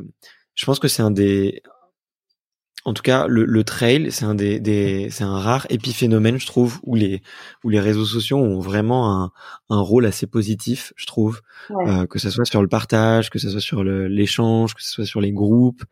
Euh, euh, alors il y, a des il y a des côtés négatifs, hein, on pourra toujours le dire, la performance, euh, le fait de se regarder les uns les autres et tout, mais euh, enfin je suis je suis assez surpris de voir que en tout cas voilà ça il y a une communauté aussi forte et j'espère vraiment qu'elle va qu'elle va rester dans le temps quoi. Ouais, il y a pas de raison, c'est vrai que tu vois comme tu disais il y, a, y, a, beaucoup d'entraide et de solidarité entre les coureurs et ce qui est, ce qui est assez flagrant, c'est aussi que le, le haut niveau euh, euh, est mélangé. Euh, enfin, il n'y a pas de niveau en fait. Je veux dire, il y a le. Ouais. C'est pas comme en athlète où tu vois le haut niveau est quand même moins accessible. En trail, c'est vrai qu'on est est dans un partage à tout niveau. Et puis c'est vrai que c'est une, discipline qui qui se rattache à de l'aventure et quand on est dans l'aventure, on est euh, voilà, on est dans, dans, la solidarité, dans l'entraide, dans, euh, dans, dans ce genre de valeurs. Et bon, il n'y a pas de raison. Je pense que ça change. Après, il y aura toujours de toute façon des gens qui verront les choses différemment, mais globalement, euh, je pense que ça continuera à évoluer dans ce sens-là, justement parce que le euh, le niveau s'élève, mais le haut niveau euh, euh, va aussi avec le fait que c'est une discipline qui se popularise et, et, et tout se mélange. Donc c'est ça qui fait la beauté du sport, c'est qu'on est dans un, un mélange et, et, dans un partage qui est, qui est vraiment agréable à vivre, c'est sûr. Et c'est peut-être pas pour rien qu'on en, qu'on en est vite accro. ouais. Et, et tu, tu disais aujourd'hui que très très peu d'athlètes en, en, vivaient à 100%. Est-ce que tu penses que c'est un phénomène qui va qui va arriver? Toi, comme tu travailles euh, avec plusieurs marques et que tu fais partie d'une team aussi, euh, est-ce que tu penses que c'est un, phénomène qui va arriver et que les, les, marques vont vouloir vraiment peut-être sponsoriser à 100% des, des, athlètes? Je sais pas si c'est une, une, question de, des marques ou une question des athlètes. Euh, c'est pas évident pour un athlète de franchir le cap, de se dire euh, voilà, je vais y aller, je vais me donner les moyens de passer pro. Euh, c'est beaucoup de risques quand même parce que pro, ça veut dire que euh, ta vie euh, dépend de, de, ta santé finalement, parce que si tu si t'es blessé, t'as plus de rentrée d'argent. Euh, il y a aussi une pression qui une pression qui s'installe parce qu'il y a la pression du résultat. Euh, et je pense qu'il y a un ensemble de choses qui qui est pas évident à vivre hein, quand tu te lances là-dedans. Je pense qu'il faut être bien bien accroché euh, et vraiment euh, avoir un, avoir un environnement euh, équilibré pour pour tout mettre en œuvre pour réussir. Donc donc ouais, c'est c'est c'est pas forcément les marques, c'est aussi euh, est-ce que est-ce qu'aujourd'hui les athlètes ont envie de ça euh, Est-ce que euh, cette ce sentiment d'insécurité euh, n'est pas compliqué à vivre aussi Est-ce qu'on a envie de de, de vivre là-dedans? Ouais. Voilà, je sais pas. Après les marques aujourd'hui, on, on, le voit, ont tendance à un peu se détacher de l'aspect purement performance pour aujourd'hui s'associer à plus de l'image s'associer à des aventures, s'associer à des influences. Euh, tu vois, on voit sur les réseaux aujourd'hui les marques, euh, elles sont plus attachées à des personnalités que euh, forcément des des gens qui vont gagner, qui vont. donc on voit qu'il y a quand même un, un changement à ce niveau-là. Les, les, marques s'associent à des gens qui font un peu rêver, des gens qui sont inspirants, mais ouais, une histoire, ouais. ouais. voilà, qui ont une histoire et pas forcément euh, les meilleurs et ceux qui vont gagner.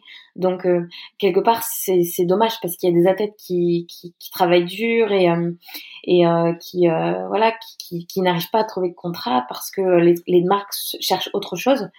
C'est pas leur faute, hein, c'est vrai que c'est le marché qui fait ça. Donc, si on va dans ce sens-là, c'est vrai que se dire je vais passer pro, c'est difficile, quoi, parce qu'il faut trouver les ressources, il faut trouver les marques qui vont, qui vont adhérer. Donc, euh, ouais, c'est, c'est une problématique, on est en plein dans en ce moment, donc c'est vrai que. Et puis après, il y a pro, euh, il y a professionnel, il y a semi-professionnel, et puis il y a, il y a ceux qui arrivent à, à en vivre euh, sans, sans, que ça leur coûte de l'argent, ce qui est déjà génial, quoi. Quand tu as des, des, aides à droite à gauche et que tu es équipé, rien qu'avoir ouais. des sponsors équipement, euh, Aujourd'hui, pratiquer du trail, c'est c'est pas donné entre le sac, la montre, euh, les chaussures que tu uses. Euh, t'en uses beaucoup dans ouais. quand même. les dossards, les transports. Euh, ouais, ouais, ouais c'est ça. Le logistique. Ouais. Il y a plusieurs niveaux dans le professionnalisme, mais, mais c'est vrai qu'aujourd'hui, en vivre à 100%, c'est c'est très compliqué. Ok, ok, ouais, je, je, je, vois tout à fait. Et, euh, et je voulais te demander un petit peu aussi euh, la, la, relation que tu avais, toi, peut-être avec en particulier euh, Azix. Euh, on pourra aussi euh, pas parler un petit peu de ton job chez, chez Iron, mais euh, comme c'est une marque japonaise, en fait, j'étais un petit peu curieux de de de voir un petit peu comment est-ce que est-ce que enfin est-ce qu'ils étaient assez présents en, France tu vois j'ai l'impression que c'est un très gros marché pour eux euh, le, le, marché français et qu'ils sont très attachés à, à ça. Mais du coup c'est quoi tes relations un petit peu avec euh, avec je sais pas la maison mère le Japon euh, il me semble que tu as pu y aller plusieurs fois. Et du coup est-ce que est-ce que est-ce que c'est pas est-ce que c'est un peu spécial une, une relation avec une, une marque du coup japonaise? euh, non, c'est vrai qu'Azix, moi, c'est un, c'est mon fidèle sponsor euh, depuis 2013, euh, avec Iron, hein, bien sûr, qui est aussi mon employeur, mais aussi un partenaire. Euh, Azix, c'est une marque à laquelle je suis très attachée euh, parce que c'est une marque qui m'a fait confiance euh, depuis mes débuts. Mhm. C'est vrai que c'est une marque, c'est une belle marque qui représente bien le running aujourd'hui. qui ne connaît pas Azix quand, quand tu fais de la course à pied, tu connais, tu connais pas une marque comme Azix. Donc euh, voilà, elle a réussi à, à, à se construire, à se, faire, enfin, à se faire une place dans le milieu. Euh, Aujourd'hui, euh, on a, j'ai des, des rapports euh, très sincères avec euh, les équipes euh, en France, mais au Japon, en fait, on a très peu d'échanges avec le Japon quand même. C'est vrai que on a eu la chance d'y aller en début d'année dernière à l'occasion de l'Ultra Trail du Mont Fuji avec l'ensemble de l'équipe du team Team Asics Trail, Xavier ouais. et Donald Girondel mais c'était la première fois que j'y allais et, euh, et c'est vrai que euh, on a eu euh, la chance de participer à du développement produit, produit de faire des, des tests scientifiques et voilà d'échanger avec les équipes au, au, siège et pour nous c'était incroyable, hein, vraiment incroyable de vivre cette aventure et de se sentir autant impliqué, c'est c'est hyper valorisant et hyper enrichissant. On se rend compte mmh. que pour pour eux on est on est on est une source d'information importante. Donc c'est vrai qu'on n'a pas forcément conscience de ça en France en France, euh, voilà, on, les voit plus comme euh, c'est eux qui nous aident. Et en fait, là, on s'est rendu compte que nous, on pouvait aussi les aider. Et un partenariat, c'est ça, quoi. C'est dans les deux sens. C'est-à-dire que c'est pas c'est pas que la marque qui t'apporte, c'est aussi toi qui apportes à la marque. Et tant que tu vas pas euh, au contact des équipes bah, qui sont au cœur du développement des produits, du développement de la marque, t'en as peut-être pas forcément conscience. Donc l'année dernière, d'aller à Kobe au Japon, rencontrer toutes les équipes, je pense que ça nous a aussi permis de, de, de, prendre conscience de ça. Aujourd'hui, euh, voilà, on se rend compte qu'on a, on a une place on dit euh, dans dans la discipline et puis on, voilà, on apporte aussi à la marque. C'est vrai que euh, bah, c'est chouette de, de pouvoir euh, apporter euh, ses conseils, ses, ses idées et de se dire qu'un produit est fait aussi parce que parce que tu, tu sais que tu apportes tes retours terrain. Euh, voilà, donc aujourd'hui, j'ai cette chance d'avoir. Euh, c'est important pour moi. Euh, les partenaires, c'est pas que du matériel et du financier. Quand certaines marques en donnent, moi, j'accorde beaucoup d'importance à, à tout cet aspect relation humaine, en fait.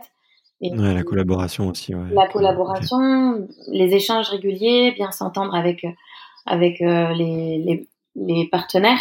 Donc euh, voilà, c'est important d'avoir des échanges réguliers avec euh, avec l'équipe euh, en France. C'est ce qui se passe, donc c'est très bien. Et ça s'est fait aussi grâce à l'intermédiaire de, à l'époque, de, de, Laurent et Cathy Ardito, qui ont pendant longtemps géré la structure du team et qui étaient faisaient en fait l'intermédiaire entre la marque et les athlètes.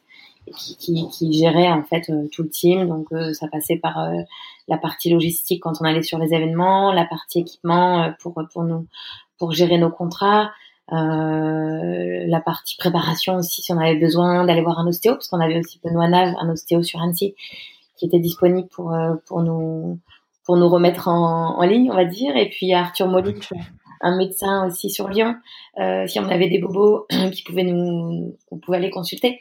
Donc voilà, on avait pardon un ensemble de une structure en fait en place pour nous accompagner et qui a été pour nous très riche et euh, sans, sans, laquelle euh, peut-être on ne serait pas là aujourd'hui. Donc je dirais qu'on a voilà, on a bénéficié d'un d'un accompagnement, d'une marque disponible et à l'écoute. Et, euh, ouais, très active. Ouais. Très active. Voilà. Après, c'est vrai que les échanges avec le Japon, parce que c'était ta question initiale, euh, sont quand même assez rares, mais on a eu la chance de le vivre l'an dernier et, et euh, c'était vraiment un beau, un beau moment. Ok, super. Euh, bah écoute, merci beaucoup en tout cas, Cici, euh, de, de, de, nous faire ce retour d'expérience. J'aime toujours entendre parler des, des marques euh, du point de vue des athlètes parce que ça, je trouve, ça en dit beaucoup euh, sur les valeurs que peut avoir effectivement une entreprise et, et les valeurs que de qu'elle transmet et je trouve ça ça se ressent beaucoup par les relations avec les avec les athlètes. Donc euh, merci beaucoup pour ce retour euh, très transparent et et, euh, et, et sincère. Ah pour pour la fin j'ai j'ai quelques petites questions un petit peu à répondre un peu de manière spontanée. C'est des, des questions que me suggèrent un petit peu enfin que m'avaient suggéré les invités à, à, demander. Ça te dit de te, te prêter au jeu? Allez, s'il n'y a pas de questions pièges, allons-y. J'aime pas les questions pièges, hein. pas de questions pièges. Hein. que, non, t'en fais pas. C'est que des que des questions euh, qui ont qui ont pour but de, de, mettre en valeur la personne, en tout cas. Voilà. bien. euh, la première, c'est de savoir c'est quoi une, une bonne journée pour toi. Eh ben, écoute, une bonne journée, c'est déjà me réveiller avec euh, après une bonne nuit, parce que j'ai je dors pas bien du tout. J'ai je fais des insomnies, ça m'arrive et depuis petite euh, j'étais euh, somnambule petite et voilà, le sommeil ça a toujours été problématique pour moi. Donc déjà quand je me réveille le matin avec le sentiment d'avoir bien dormi, c'est pas mal. Ensuite, euh, j'accorde énormément d'importance au petit déjeuner, un bon petit déjeuner, prendre le temps, euh, voilà, manger des bonnes choses et de, me réveiller le matin avec un bon café. Ça aussi, j'aime pas du tout les, les matins précipités où t'as pas le temps de manger, où tu fais tout à la va-vite. Donc déjà, une matinée qui commence comme ça, c'est, ça annonce une bonne journée. Et puis après, euh, j'aime bien bien remplir mes journées. Donc euh, voilà, j'aime pas avoir le sentiment de m'ennuyer. D'ailleurs, c'est bien parce que je m'ennuie, euh, je m'ennuie quasiment jamais. Ça m'arrive rarement. Donc une journée sans sport, en général, c'est pas forcément une bonne journée. C'est vrai que ça fait partie de mon équilibre, que ce soit du vélo, de la course à pied ou autre chose. Et puis après, je suis quelqu'un euh, de sociable et j'aime les gens, j'aime pas être seule. Donc euh, une journée, une bonne journée, c'est aussi une journée où je vais avoir rencontré du monde et que je ne serai pas restée toute seule dans mon coin. C'est très très rare les journées où je personne. Euh, voilà et mixer, mixer, voir du monde, un bon, une bonne journée de travail et me sentir épanouie. Voilà, tout simplement. En fait, une journée simple. Ok, ça marche, génial. Euh, c'est quoi ton, ton, meilleur souvenir de sport? Ah, il y en a tellement des, des, des très bons souvenirs. J'ai la chance d'en avoir vécu plein, plein, plein. Euh, mais j'ai un très bon souvenir de, de ma CCC en 2014 euh, que j'avais couru à mes, à mes débuts. Du coup, c'est vrai que je m'étais lancée sur, sur du 100 km euh, à ce moment-là, peut-être un peu tôt, on en parlait tout à l'heure, mais j'avais été mhm. accompagnée par, euh, par toute ma famille, mes frères et sœurs. Euh, D'accord. Et du coup, j'avais franchi la ligne d'arrivée avec mes petits frères, mes petites sœurs, mon papa, ma belle-mère, et j'ai vraiment des bons souvenirs. Ils me reboostaient. On parlait aussi des choses qui nous, nous reboostent. Bah là, d'avoir du monde ravito, des proches, c'est incroyable. Et voilà, j'ai gardé des très très bons souvenirs de, de ces moments-là. Ok, génial. Euh, Est-ce que tu as un gris-gris ou un porte-bonheur pour faire euh, baisser la, la pression? Pas du tout. Alors j'ai la chance d'être quelqu'un qui, euh, je me mets pas de pression, donc j'ai la chance de d'être rarement stressée au début d'une course. Euh, j'ai pas, je suis pas non plus superstitieuse, donc j'ai pas de gris gris.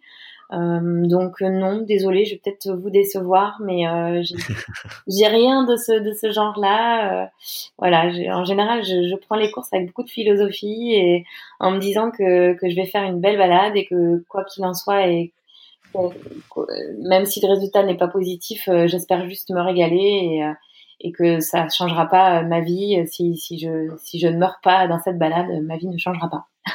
ok, ok, génial. Euh, une question que j'aime beaucoup, c'est de savoir est-ce qu'il y a un autre sport que tu aurais aimé euh, pratiquer à haut niveau? Non, vraiment, comme je te disais aussi en début de, d'interview, euh, c'est vrai que le, haut niveau déjà n'a pas été quelque chose, euh, n'était pas dans mes projets quand j'étais jeune. C'était euh, quelque chose qui me paraissait inaccessible et vraiment un autre monde. Donc ça m'a, enfin voilà, je, suis arrivée un peu là-dedans par hasard, on va dire. Et, et donc du coup, je me suis jamais posé cette question. Ça a été naturellement un sport vers lequel je me suis orientée et celui qui me correspond le plus. Donc voilà, pas de regret et pas d'autres sports euh, qui auraient pu me, me, faire envie. Ça marche. Euh, Est-ce qu'il y, y, a un échec euh, qui t'a appris euh, plus de choses sur toi que, que, les autres et que tu voudrais bien nous partager? Hum, Alors un échec, un échec c'est assez relatif et subjectif parce que je pense qu'on vit pas tous les, les échecs de la même manière. pour moi, par exemple, terminer une course où j'ai pas gagné, c'est pas un échec. Ouais. L'échec, même dans les échecs, on arrive à, à trouver des, du positif et des réussites finalement. Euh, mais si on, si on, on, veut vraiment rentrer dans, dans ça, euh, je me rappelle en 2016, euh, la Saint-Élion, euh, sur la fin de course, j'étais au coude à coude pour la victoire avec Juliette Benedicto. et c'est vrai qu'on a fait 25 km au coude à coude pour, pour savoir qui allait gagner. J'ai perdu, donc on peut considérer que c'est un échec puisque je suis arrivée deuxième à 35 secondes de la victoire. Euh, mais, mais voilà, ça a été un très beau moment de partage avec elle pendant, pendant 25 km. Euh, ça a été des, des moments forts vécus à ce moment-là où tu, tu sais pas quelle sera l'issue. Tu sais que tout se joue sur euh, quelques, quelques heures de course. Euh, et à la fois, euh, tu arrives à relativiser, mais à ce moment-là, tu es un peu la tête dans le guidon, tu penses, que, tu penses à rien d'autre que tout donner, tout donner, tout donner. Donc, euh, c'est un échec relatif, puisque deuxième, c'était déjà pour moi génial, et on a vécu des bons moments.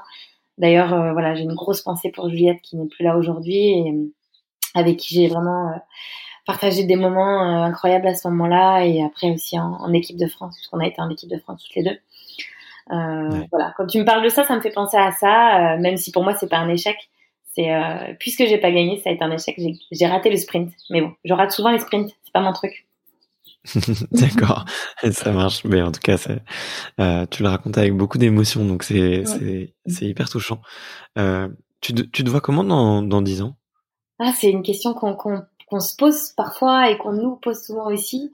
Euh, J'ai tendance à, à, vivre au jour le jour, à vivre aussi, à me laisser porter par les opportunités. Euh, donc c'est compliqué. Et puis tu sais, si euh, si je me pro si je si je vais dans le passé et que je me dis euh, dix ans avant est-ce que tu te serais vu là où tu en es aujourd'hui? Je te dirais non. En fait, il y a dix ans, je me voyais pas du tout vivre ce que j'ai vécu ces dix dernières années.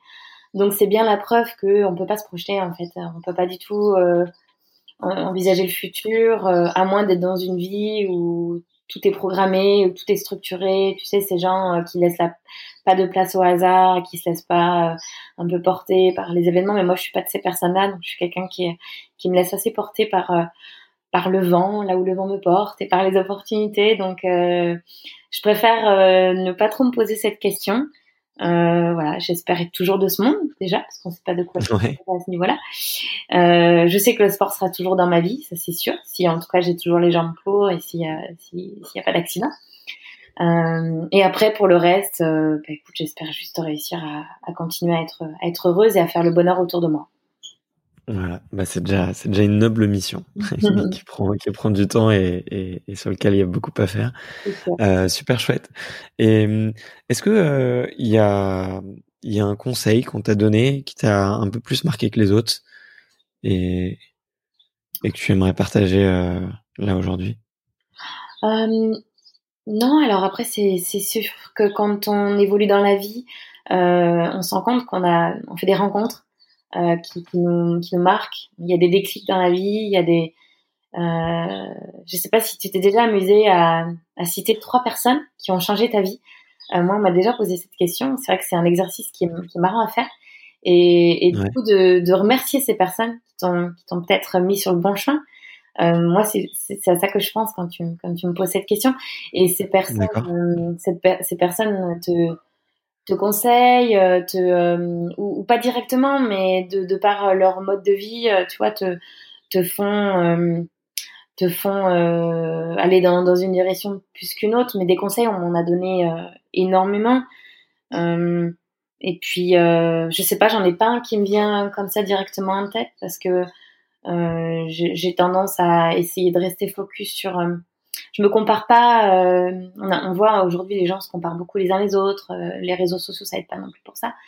Mais euh, j'ai pas d'idole, j'ai pas, j'ai pas de modèle, tu vois. Euh, j'essaye de d'évoluer avec mes armes, avec mon vécu, avec mon expérience et et oui des conseils, des conseils j'en ai j'en ai plein et je remercie les gens qui m'en ont donné. Mais après, je les ai modelés à ma sauce. Et euh, voilà, j'écoute pas forcément à la lettre les conseils qu'on me donne parce que je pense qu'il faut les adapter aussi en fonction de, de ton vécu, ta personnalité, en fonction de, de tes aspirations. Et, euh, euh, voilà, désolée, j'en ai pas comme ça en tête. C'est une question. Non, c'est très bien, ça me va aussi comme réponse. L'inconvénient de préparer les questions, c'est ça? non, non, mais je, tu réponds avec spontanéité et tout. Enfin, du coup, moi, je suis curieux de savoir qui sont ces trois personnes, puisque tu as, tu as déjà joué l'exercice. Ouais. Bah, écoute, euh, il y a eu euh, mon entraîneur euh, de l'époque, Frédéric Houdbin, quand, quand j'avais 10-12 ans au, au, club de l'Union sportive du Mans, qui est aujourd'hui mon beau-père, puisque c'est le, le chéri de ma maman. Euh, qui, nous a bah, inculqué, euh, bah, qui, qui m'a accompagné en fait euh, pendant toute toute ma jeunesse et qui nous a fait aimer ce sport. Donc pour ça, je le remercie parce que c'est aussi grâce à lui que que j'ai continué à, que j'ai vraiment accroché avec cette discipline. Et puis aujourd'hui, il est toujours dans ma vie hein, puisque c'est le chéri de ma maman. Donc c'est vrai qu'il nous a vu évoluer et pour lui, c'est chouette de voir qu'il a pu participer, disons, à, à, nos à notre évolution. Ok. Euh, il y a eu, euh, bah, il y a eu euh, mon, mon, chéri Emmanuel Go qui a qui a m'a mis sur la, la, route du trail, le trail running. c'est vrai que bah, sans lui, j'aurais probablement pas persévéré dans, dans cette discipline. Peut-être même j'y serais jamais venue. Donc c'est vrai que c'est un peu lui qui m'a qui m'a mis sur les sentiers et qui m'a dit bon bah maintenant je te pose là et tu te débrouilles. Ok. et, et voilà, il m'a, il m'a donné envie d'essayer. Et puis, euh, bah, si on peut dire une troisième personne, Laurent Ardito. Laurent Ardito qui a, a, qui a managé le, team ASICS, qui, qui m'a euh, aussi, qui a, été, qui a été à mes débuts, qui, m'a approché euh, euh pour, bah voilà, pour, euh, qui m'a mis dans, dans les rails du, du, sponsoring avec ASICS et qui m'a accompagné, qui m'a aidé à à me donner envie d'aller sur l'ultra, qui a été toujours là pour me donner des bons conseils, voilà, et qui, qui est d'ailleurs toujours là euh, pour pour m'accompagner quand j'en ai besoin. Puis j'ai envie de rajouter une quatrième personne euh, qui, qui, est aujourd'hui une personne qui compte beaucoup à mes yeux. C'est euh, c'est mon, mon chef Emmanuel Vidal, qui est le directeur de la société Iron, euh, qui, qui, a cru en moi dès le début aussi, même avant Azix, hein, parce que ça a été mon, mon premier partenaire avant d'être Azix, c'était Iron. Okay en 2011. Iron m'avait fait un petit contrat d'un an, un petit, un petit contrat équipement. Emmanuel, Emmanuel Vidal, c'est euh, un personnage à part, une personnalité entière euh, qui, euh, qui est partie de rien, qui a construit une entreprise qui aujourd'hui est une très belle réussite, qui a su s'entourer des belles personnes, qui a un caractère incroyable et qui, a, qui a su me faire confiance et aujourd'hui qui traverse une période très difficile hein, personnellement parce qu'il a été gravement malade et il est en train de se battre avec sa maladie. Donc je pense fort à lui et je le remercie d'être là toujours euh, pour euh, porter haut euh, les valeurs de l'entreprise et pour nous, nous, tirer vers le haut. Voilà, il a, il a fait partie aussi de, de mon évolution. C'est lui qui m'a, qui m'a fait confiance et qui m'a, qui m'a laissé l'opportunité de m'épanouir dans ce sport parce que c'est aussi grâce à lui que, que j'arrive à tout concilier. Donc merci Manu. En fait, je suis beaucoup entourée de Manu dans ma vie de pendant dix ans. je vois ça, ouais. ok.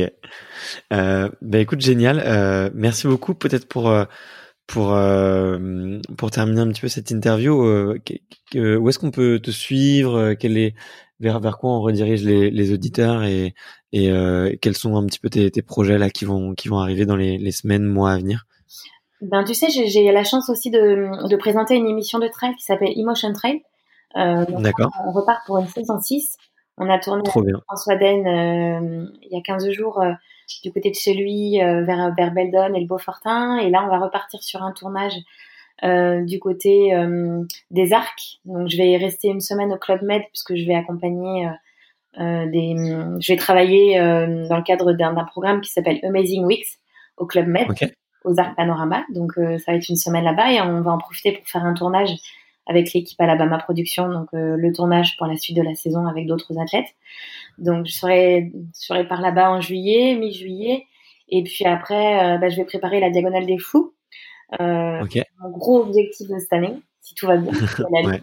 Donc c'est vrai que je vais faire euh, quelques quelques préparations en montagne et puis des belles aventures avec avec Iron aussi. en septembre, on va faire le normalement le Grand Raid des Pyrénées euh, en, équipe, en, plusieurs étapes. Donc euh, voilà, de la montagne en préparation de, de la diagonale des fous. Et puis après, pour me suivre, ben, comme, comme, euh, comme les gens souhaitent, je suis sur les réseaux sociaux, Instagram, Facebook. Euh, voilà, en général, j'essaie d'être le plus disponible possible dans la mesure de, de, de, mon planning. Mais en tout cas, je, je, reçois plein de messages sympas et ça me fait énormément plaisir de voir que les gens sont toujours très gentils, très adorables avec nous. Et franchement, ça porte d'être autant si bien entouré. Donc voilà, merci à tous les gens euh, qui, euh, qui continuent à, nous suivre et, euh, et voilà, ça, ça porte. Et je suis très contente si ça peut donner envie. Il y a des filles des fois qui m'écrivent en disant tu m'as donné envie de me mettre au sport ou au trail. Bah, moi, c'est mon, franchement, c'est le plus beau message que je peux recevoir, c'est ça. C'est si je peux inspirer du monde, ben c'est, c'est voilà, c'est je cherche, je, je, cherche rien, mais en tout cas, c'est c'est euh, une belle conséquence et euh, moi c'est vraiment des très beaux messages que je peux recevoir comme ça. Ça me fait toujours euh, très chaud au cœur. Donc voilà donner envie à faire du sport c'est la plus belle des récompenses.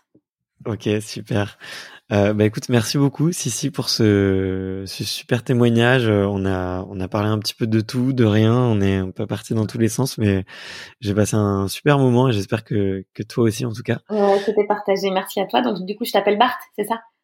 Ouais, exactement. voilà, on clôturera sur, sur nos prénoms euh, respectifs et, euh, et on fera plus la, la boulette de s'appeler par nos, nos prénoms qu'on n'aime pas. voilà.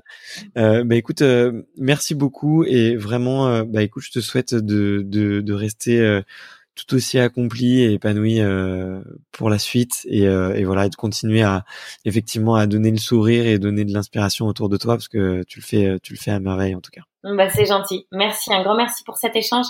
Merci, euh, merci aux gens qui écouteront. et voilà. Et j'espère, j'espère à très bientôt. À très bientôt.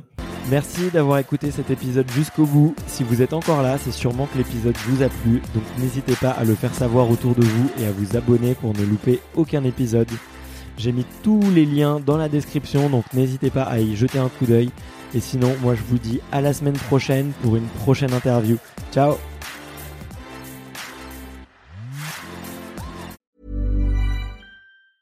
Hey, it's Danny Pellegrino from Everything Iconic. Ready to upgrade your style game without blowing your budget? Check out Quince. They've got all the good stuff, shirts and polos, activewear and fine leather goods, all at 50 to 80% less than other high-end brands. And the best part? They're all about safe, ethical, and responsible manufacturing. Get that luxury vibe without the luxury price tag. Hit up quince.com slash upgrade for free shipping and 365 day returns on your next order. That's quince.com slash upgrade.